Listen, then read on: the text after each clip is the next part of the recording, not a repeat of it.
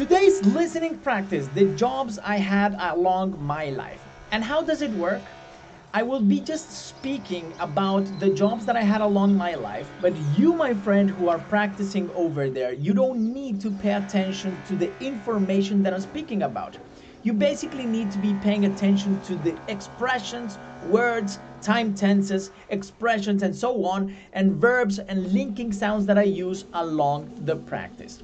So, welcome to the listening practice. Grab a piece of paper and a pen, and let's get it on. If you write any of the expressions or if you have any questions about one of the expressions or time tenses or structures that I use, please do not hesitate on sending it, it to me right over here in the comments section below. Okay?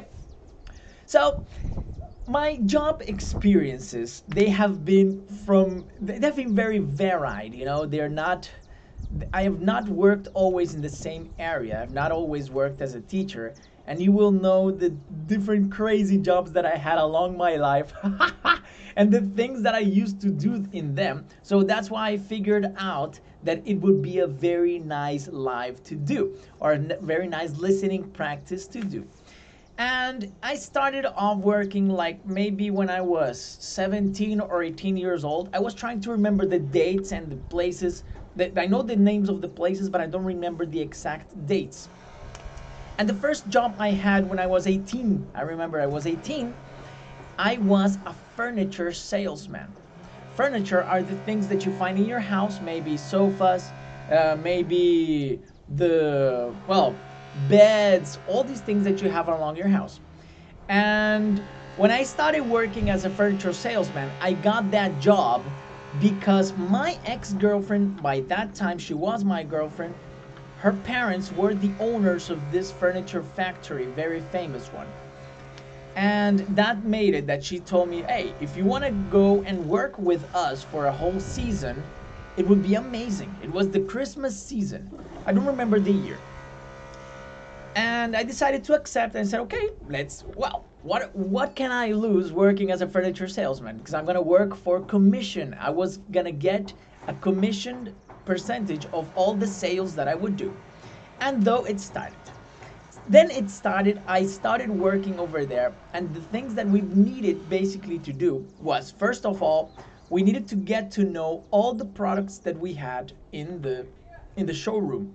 So we had a big showroom and in the showroom you would walk around several living rooms or dining room tables or several environments of the house that they were already decorated very beautiful. And we would need to show all these articles or this or all these products to the people who were interested in buying them. So basically i would go like hello welcome to the store. So i was the type of furniture salesman that was uh, with a with a like with a folder there and then I would wait for people in the entrance of the store and say like, "Welcome to blah blah blah," the name of the store. What can I help you with? And then we would start walking around with the people to show them the benefit of the product and the colors and all the textures and fabrics that they would want and so on. It was a very nice experience, you know why? Because in that time i started it was my first contact having with a lot of people and sales and i was not good at sales. I was i have always been a shy person or i was very shy. Right now i think i, I could consider myself not as shy as i used to be. So that was one of the reasons why. And incredibly we would always try to sell what would bring more benefit to us so let's say that the percentages that we would get out of a sale was like 2 or 3%, but when I was trying to sell and somebody told me, ah, I want a sofa, I would take them first to the most expensive sofa. And I would say, like, this is the best sofa for you. And in my mind, what came through my mind was like, this is the most expensive sofa so i need to sell this sofa to this person. And it was a leather sofa that came from italy i don't remember where the leather the leather came from. And it was quite amazing quite interesting and if I sold one of those, I would get like 10% of, uh, of a commission rate or a commission percentage. So whenever somebody told me like, hey, we have a sofa, and I was like, whoa, I can sell you the best sofa that you need or the best sofa that you want. But you know, this information is not as important as you paying attention to the verbs that I use, expressions, and the, when I use the most, the least, the better, better than, more than, and so on all the structures in the language. Don't pay attention to the information, just pay attention to the language. Okay, my friend? So I worked as a furniture salesman like uh, at least for four, five months, I think. And during those five months, I was not a good furniture salesman. I never got to my goal. I had a goal that I had to reach that if we put it in terms of reais, I would have to sell every month approximately like 700,000 reais and I never reached the goal because it is difficult. It is a very difficult thing to sell. When you find people, there's a lot of people who just go and look at the things, or just people who just want to see how it looks like the showroom because it was very nice showroom and so on. So that was my first experience working furniture salesman. After five months, I don't remember why I said like, okay, you know, I think it's enough for me. I really appreciate the opportunity that you guys gave me. However, I'm not gonna be continuing uh, working as a furniture salesman. I prefer doing something else. and then I started working in the area where I was working, what I was uh, studying for. I was studying hospitality and tourism. So in that time, my uncle, he had a travel agency in Bogota.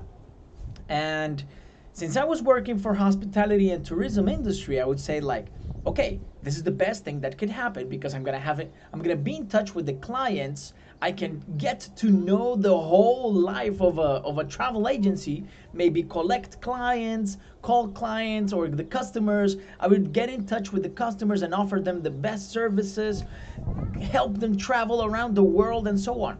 But this reality was not as much as I thought it was. When I started working at the travel agency with my uncle, I started working as an intern. An intern, basically, they don't give the intern the, the let's say that the the amount of job of work that a normal person would have because we're dealing with money and we're dealing with customers. And if you deal with customers, you understand that customer is one of the most important things eh, for a company. If I don't say the most important, got the, got the internal and the external customer, right? So when I started working as a, as a in that agency, my my uncle's travel agency, he literally told me like, "Hey, all right, we can you can work in the agency as an intern. However, what you're gonna do is that you're gonna handle our website. You're gonna be including all the all the all the travel plans or all the packages, touristic packages in the website.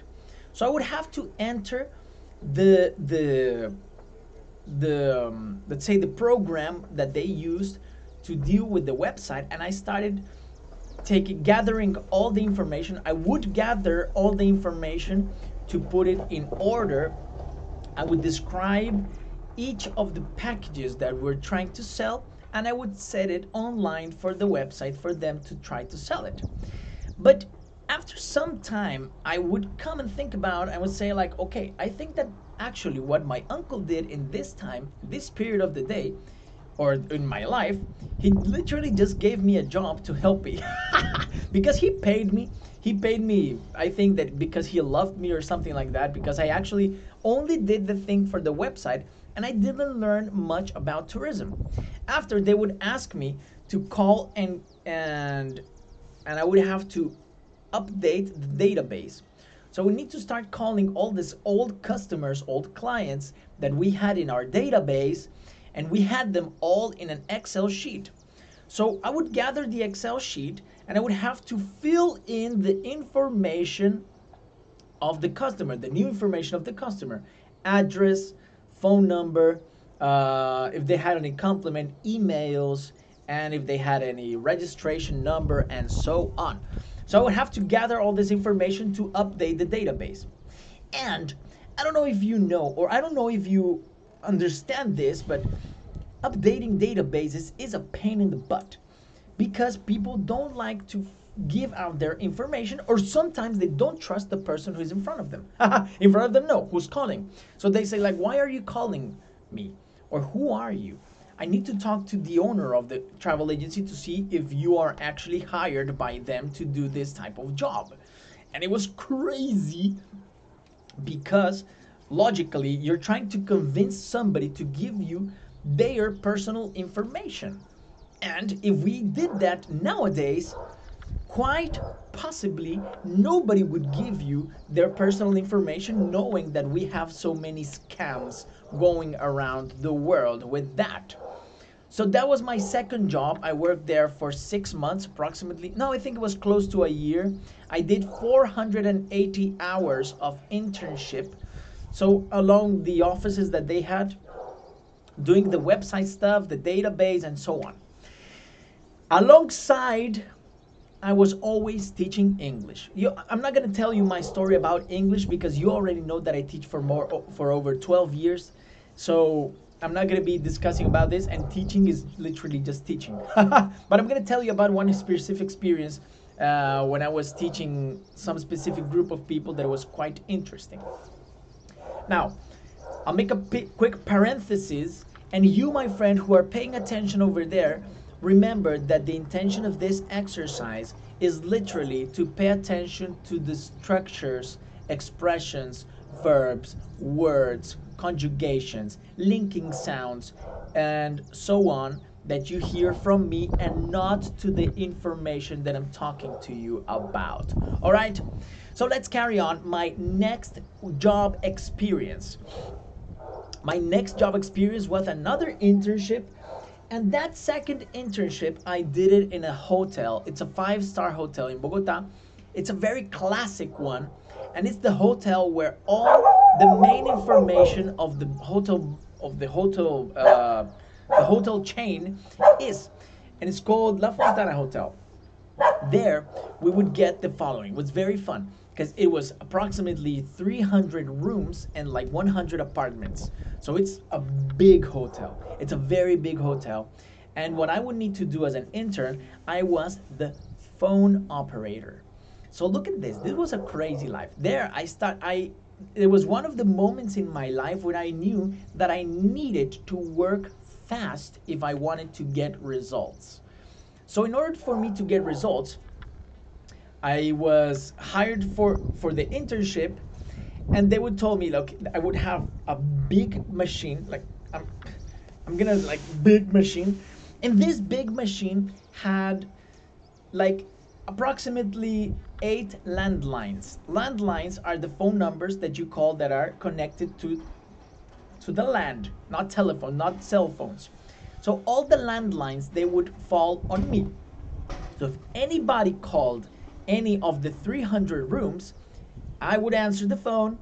If anybody called uh, for room service or the laundry or the laundry room or for a restaurant, whatever, I would answer the call. If anybody called the corporate area, I would answer the call.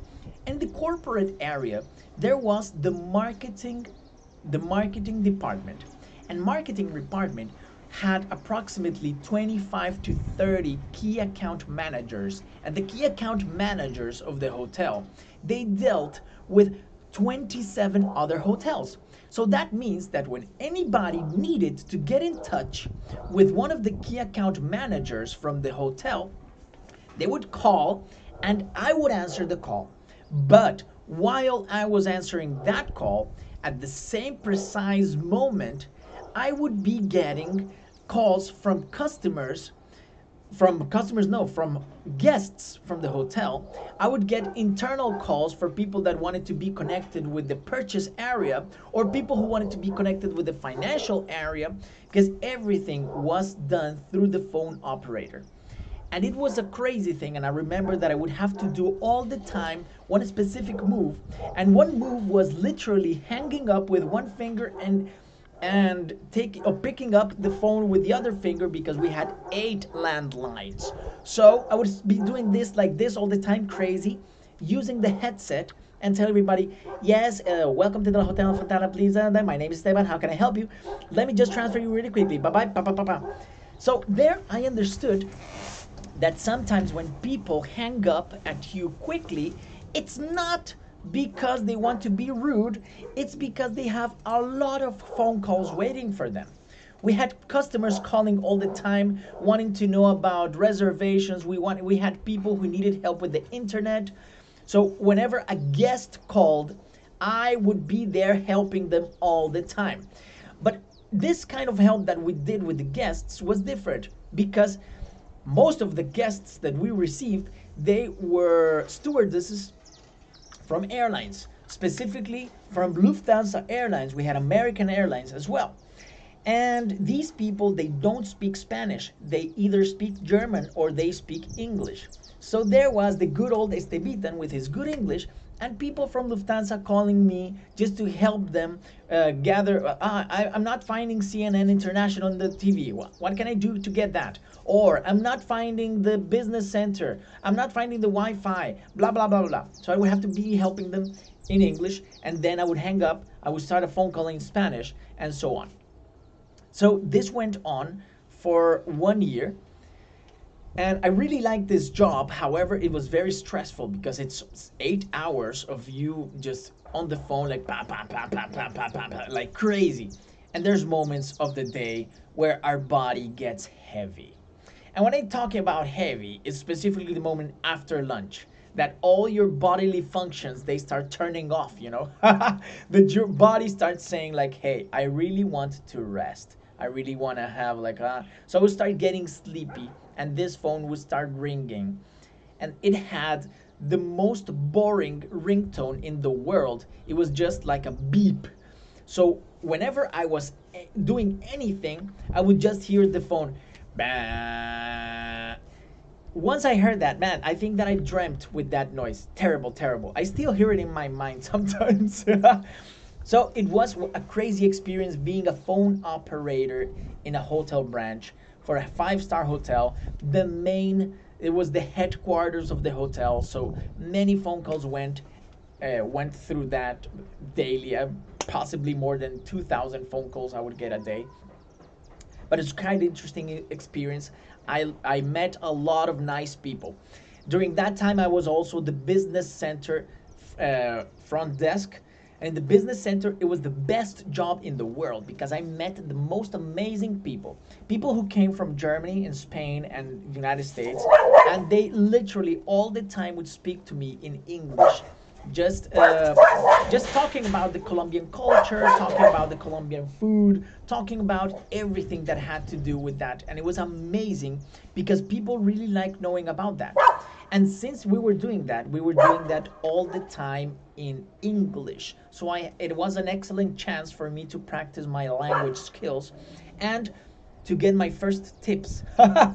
I got my first tips, specifically, I got the first tip I got in my whole life was a $5 bill and it came from a girl from Lufthansa and she was so grateful because I connected her to her parents in Skype that she gave me $5 and I was like what? This is excellent and I can live out of tips. But yeah, later on it changed.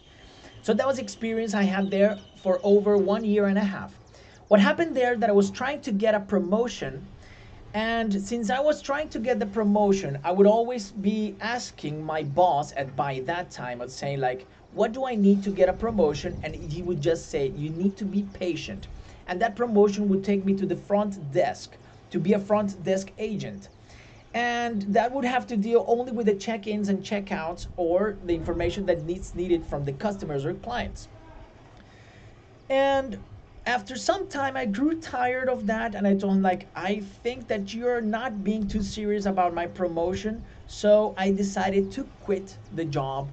And I would said, I, I said, I'm gonna quit my job. I don't want to do this anymore and I decided to go. I was parallel teaching at that time, so I decided to start teaching uh, full time by that moment.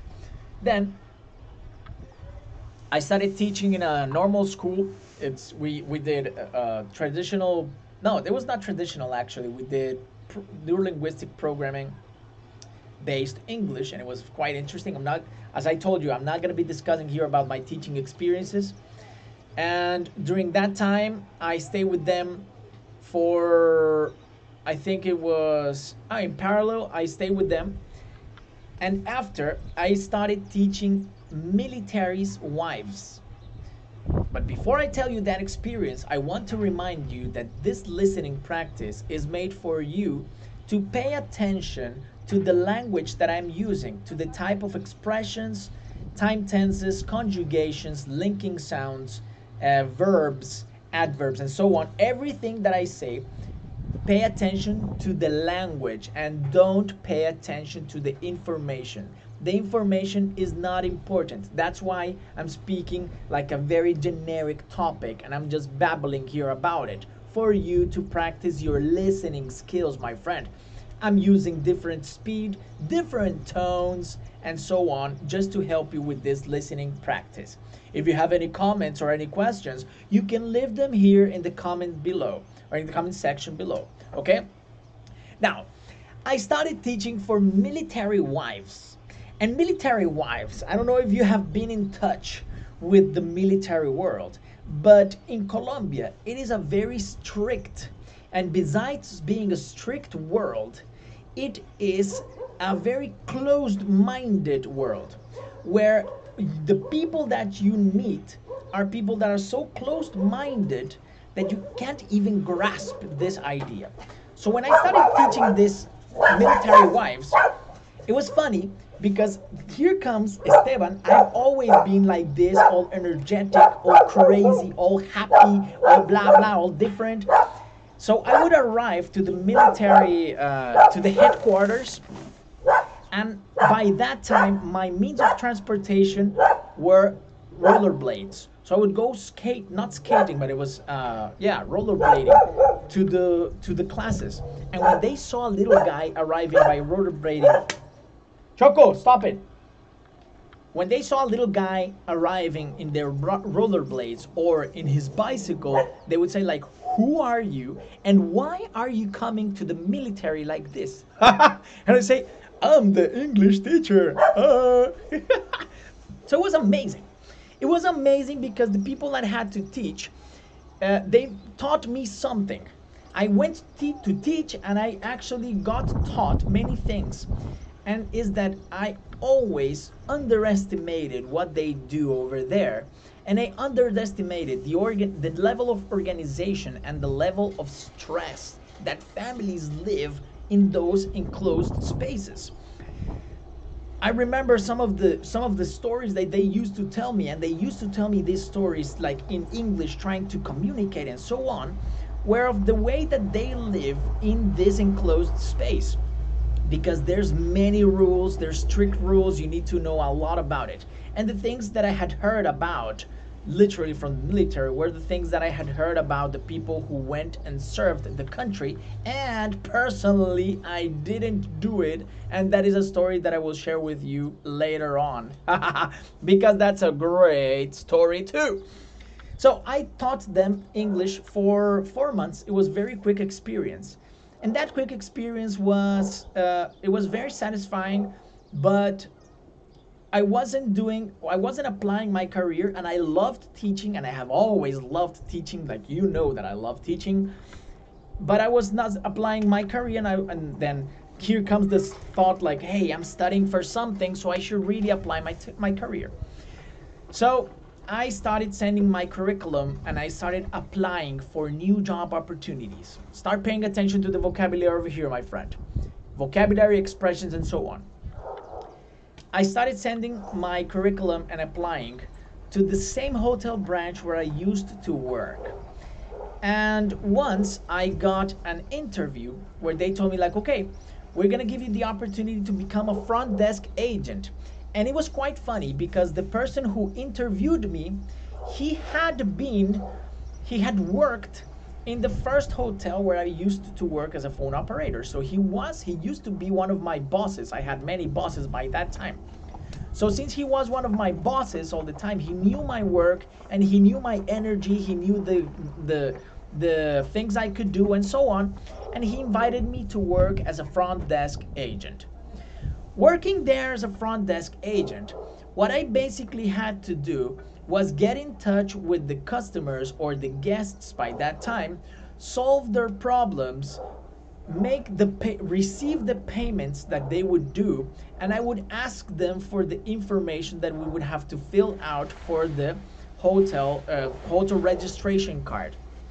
So the types of information that we would ask are normally for their corporate clients we used to have many corporate clients whose companies they paid for all the th- for all of the expenses so if they had any type of purchase outside the hotel or anything, they would just put it on the credit card of the company. And since they put it in the credit card of the company, the company would pay off the hotel by the purchase area. So by the end of the month, or by sorry by the end of the day we would have to ask for all the things that had to do with the purchase orders regarding the company and we would send them all the expenses that the person had had during his stay at the hotel and after giving that we would collect from the company. So the company paid the hotel by any means that was more an internal thing. But one of the most interesting things i learned by dealing with money was that we always needed to have enough cash to survive in the telling machine in the cashier registration but if there was a moment of the day where we received a ton of cash and we were not supposed to have a certain limit of cash in, in our drawer, then we needed to call the person who was in charge. It was in this case my boss or the person from the financial area or the treasury. We would call them, they would arrive with a big envelope and take all the money that we had so that they would keep it in the safe from the hotel. The safe is the same is like this box where you put like a like a password and the people put in the valuable objects right? And then we would do this during an eight hour shift. This eight hour shift was super interesting because the amount of people that you have contact with from all over the world and the languages that you need to speak are normally english or spanish because we're in colombia it made me realize the vastity of the world. But one of the things that we had to do, and specifically one of the things that I would guess that it's one of the hardest things that I have had to do, is dealing with the problems that people have during their stays in the hotel. When you deal with a problem, and we're talking about the problems that we're having that, that they were having in the rooms like ah my my toilet is not flushing or my shower does not have hot water what can i do? Or i ordered room service and it hasn't arrived. It's been more than two hours. So we would have these problems. And dealing with that knowing how to empathize with the person in order to deal with that was one of the most difficult things i did in that position along that time I've, i was always being praised for the service that i was giving to the hotel i was being praised by by the bosses around me. We had the front desk manager boss, the marketing boss, the general manager, and so on. And there was a change in the general management, and the, the, main manager, the hotel manager, he was changed. And with that came other changes. And I had the opportunity to get a promotion. And that promotion was quite important in my life because here comes the last job I had. Uh, because I'm gonna, I'm not gonna be talking to you about the ones in Brazil oh, I'm gonna talk to you about the ones in Brazil. No worries. And then I became, I got a promotion. I was the guest service manager. What I had to do as a guest service manager was getting everything ready for the arrivals of the hotel after after office hours. When office hours ended, all the bosses went to their houses, and then I was the person in charge of the hotel. So I would find the people who are supposed to arrive that night. I will go and check their room, make a like a quick checklist of what the rooms needed to have or what they couldn't have, and so on. And I would make that checklist be spotless. So after doing that, then I would have to go and check the meetings that there would that there would be in the hotel and see if the if everything was ready for the meeting and so on logically, I didn't have to check personally all the things because there's a whole team to do that. But it was a great experience because there I started gathering more leadership skills because we had to deal with the with the waiters, we had to deal with the people, with the bus boys, we had to deal with the bell, uh, with the bellhops, with the front desk agents, be taking care of the front desk, dealing with the with the customers or the guests. I would have to sit down with the with the regular guests, sit down and have a coffee with them, just discuss how things were and so on. And this made a big change, or it was a, a major thing in my life. When we were there, I actually met my wife, my current wife, Lorena, current and for always my wife, Lorena, and we got married and then we came to Brazil, where I started working as a teacher and as a coordinator in a language school. As a teacher, I worked for a very short time, it was three months, because in that same school I got a promotion due to the skills that I had acquired in the in the guest service manager position. So it was quite a very good experience. I was a coordinator for three years, and wait, make a, a parenthesis here before I continue talking about that and remind you that this is a listening exercise, my friend, a listening practice. So you're not supposed to be paying attention to the information, but you are supposed to be paying attention to the type of vocabulary or words, expressions, idioms, verbs, conjugations, linking sounds, and so on that I use in the language. Okay, not the information. Focus in the language, not in the information. So, as a coordinator, I worked for three years, and it was by far the most stressful job I had because besides dealing with students and people who really want to learn, I had to deal with something that I personally didn't like, and it was the fact of re enrolling people for the next study year. And this is like a high pressure thing because you have goals to reach and you have percentages that you need to acquire, to attain, to achieve, sorry. And then you start saying like, hey, how's your re-enrollment? Uh, how's your re-enrollment percentages? You have to you need to have like close to 80 or 90 percent of re-enrollments. There there can't be people who leave the school and so on. And this is a very stressful thing because along that way or alongside parallel to that i had to train the teachers and give them trainings about leadership empathy how to deal with students how to deal with the difficulties how to deal with their own lives how to deal with their own difficulties the personal life and professional life and so on and after I finished that job, they invited me to leave the company and was the best thing that they could have done because that's when I opened and I launched our company that's Evolve and Learn Language Coaching.